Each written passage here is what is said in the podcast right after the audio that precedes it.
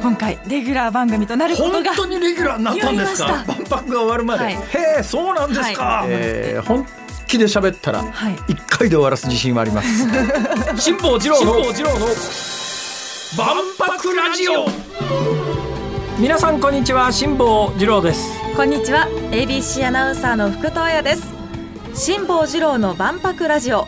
この番組は万博をこよなく愛する辛坊治郎が2025年の大阪・関西万博についてさまざまなゲストとともに詳しく熱く掘り下げる万博ポータル番組です。最新情報はもちろん今後の課題やワクワクする情報まで毎週ぜぜひひでお送りします。おはよう朝日です。に福田愛さんはご出演中ですから、はい。テレビをご覧になっている方はどんな方かわかると思いますが背高いよね。そうですね。高い方です。168センチぐらいあります。168センチ、はいい、や日本の女性で168センチはかなり高いと思いますよ。母親も同じぐらいの高さで。あそうなんですか。お母様の世代で168センチはかなり大きいですね。ですね。えーもうほぼほぼモデルというかもうちょっとでモデルというか。170センチぐらいもどうせなら欲しいなと。そうですか。頑張ってるところですまあ、まあそのぐらいでいいんじゃないかと思いますけど 何がそのぐらいでってそのぐらいってなんだって話なんですが。いやあのですね、はい。えーなんでそんなことを言い始めたかというと福戸彩さんという方がどういうプロフィールの方なのかというのをイメージしていただいた上で、えー私がこれから質問をぶつけてみようとこういうことになっているわけでございまして福戸さんはい。夏ですね。夏ですね。サーフィンやってるらしいじゃないでやすか。ってますどんな感じですか？どこでやってるんですか？どのぐらいのペースでやってるんですか？ね。どのぐらいの腕前なんですか？いやあの腕前はまずあの全然です。初心者なんです。はあはあ。本当に去年初めてやったところで、ええ。まだそんなに全然。なんでサーフィンにはまったんですか？もともと海が大好きだったんですね。もともと海が好き。っていうかあそこだけは私と共通するかもしれないですね。そこだけって言わないでもらっていいですか？いやいやあのいやそのいや全部共いやいいんですよ。私は別にあの 堂々と言ってもいいんですけど。いや道サーフィンってさ私もちょっとやったことあるんですけどサーフボードに乗っかって沖にこぎこいでいかなきゃいけないじゃないですか。ですね。まずそれで漕ぎで沖に行くだけで腕がパンパンで疲れてですね。であの沖から波が来るのをこう待ってて海岸線の方から見るとですね向こうの方にたくさんこっち向いてるやつが 浮かんでるわけですよ。そう想像するとそれがまたずーっと浮かんでてあれを見た時にねああ有明海のムツゴロウみたいだな。まああの安全にね夏ですけども。すまたぜひ連れてってください。いやだから私はサーフィンやらないって。えでもヨットの。あヨットですか？ヨットならいつでもどうぞ。はいてなことでございます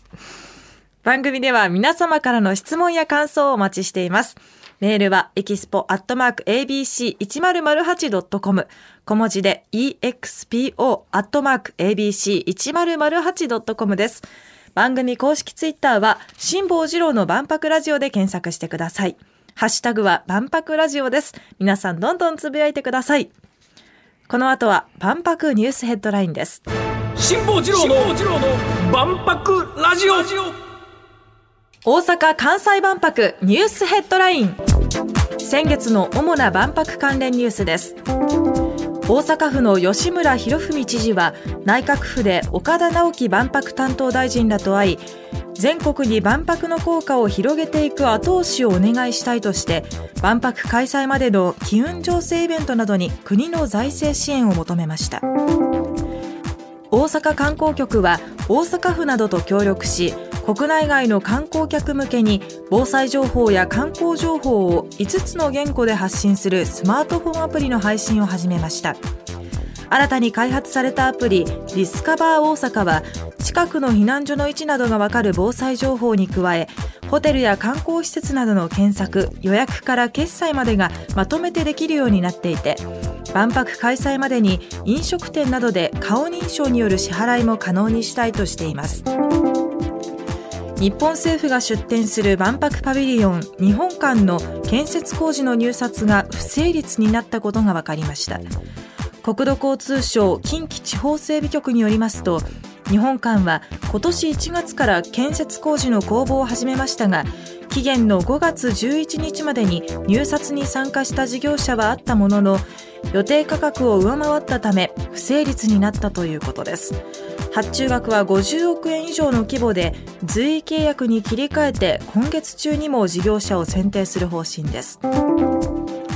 QBB チーズなどで知られる六甲バターは万博出店にあたりレストランシェフ鳥羽周作さんと今年4月から結んでいたチーフフードデザインオフィサーの契約を解除したと発表しました。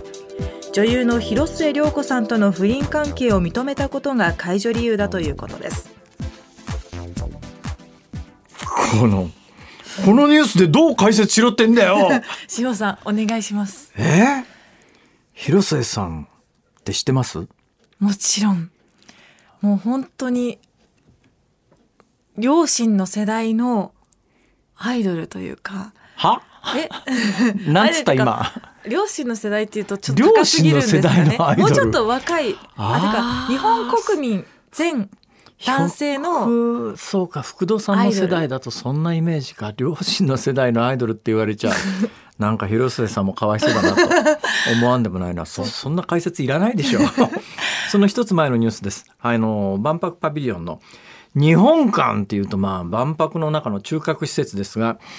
もう作らないとほら。だってもうあと2年切ってるわけでしょ。それが不成立ということですけど、ね、この間からあのいろんなパビリオンの建設がやっぱり建設費が高騰で、はい大体このぐらいの値段でやってくんねえかなって話になったらいやそんな値段じゃできねえよみたいな、うん、簡単に言うとそういう構図で不成立になっていたんだけれどもまあ次々今落札がされてね建設始まりますよっていうのはもうニュースになってますがその中核施設の日本館の入札が不調になっちゃったと。だけどねこのニュースっていろんな見方ができるんですよ。はい、というのは、うん、日本の公共工事ってやつは誰も大きな声では言わないんです小さな声でしか言わないんだけど時々あの談合ってやつで摘発されたりしますけども日本中の公共工事に関して言うと業界内の同意としてはたまに談合で捕まるけれどもそんなまともに競争入札なんかに応じてたらまあ一部の業者に仕事が偏ったりなんかするとで仕事がない企業は潰れざるを得ないんでそんなことできないのでなんかやっぱりうちわであの仕事を回していくためには談合は当たり前だろうっていう建設風土が昔から日本にはあってで談合が成立するためには最低条件として何が必要かというと、はい、行政が設定している予定入札価格がいくらかっていうのが漏れてこないと談合のしようがないわけですよ。例えば、行政がこの工事に関して言うとまあ大体ね、上限と下限と両方こう基準つける。つまり1円とかで入札されて、下限がない場合は別に安ければ安いところに仕事を任すんだけど、だけど1円で入札されて、まあ確かにそこに仕事は行くんだけど、そんなことすりゃ、ちゃんとしたものができるかどうかわからないので、あの、いくら以上いくら以下って決めてる建設工事もたくさんあるわけですね。まあ例えばある工事で、40億円以上の値段で60億円までが上限だと。仮にそういうふうに行政が決めてるということがバレたら、はい、業界内でどうやって談合するかというとそれは高い方が業者は儲かるわけだから、ね、60億でもこれを超えちゃうと、うん、あの談合で落札できないので行政が決めてる上限が60億円だとすると59億9999万9999円とかで そうすると落札できてでなるわけですよ。で業界にとっても上限設定してる価格が分かれば、はいみんなで話し合って今度の仕事は A 社で次の仕事は B 社でその次の仕事は C 社ねって言ってそれぞれの行政が決めているそのうん上限の価格の一番上のギリギリのところで超えちゃうと落札できないからというふうにして仕事を回していく日本にま風土があってたまに捕まると運が悪いねって話なんだけど、基本はそういうのをやってないと業界全体が立ち行かないっていうのがよく言われていたんだけれども、今回、えー、予定していた入札価格、だから全く誰も応募しなかったわけじゃなくて、うちやりますっていう業者はあったんだけど、そのうちやりますって言ったところが提示したお金が、行政があの発注しようと思っていた上限を超えてたね、うん、超えてたんで落札できませんでしたっていうそういうニュースなんですよ。つまり何が言いたいかというと公正に競争が行われてると。つまりあの予定価格みたいなものが漏れてないと、しっかりあの競争入札が行われてるんだなっていう見方が一つできる。だけども、うん。今後何が起きるかというとでもその予定していた値段の中で工事やってくれるっていうところが一社もないっていうことはそうするともう今後もう一回入札してもそうするとまたあの不調になっちゃうと間に合わなくなっちゃうんでもうやってくれるというところにその値段で発注しますってこれ随意契約って言うんだけど、そうするとまああの、まあ、予定していたあの上限価格を超えてという話になるのでまあいくらになるかちょっとまだ発表されてないんでわからないんですけども、うん、どのくらいで、まあ、ちょっと今いろんなものが高騰してる中えー、万博のパビリオンがちゃんと時間内に立つのか予定の金額で立つのかっていうところがね目下最大の焦点になっております。この後はお好み焼きの地方ホールディングス代表取締役社長中井寛治さんにお話を伺います辛坊治郎の万博ラジオ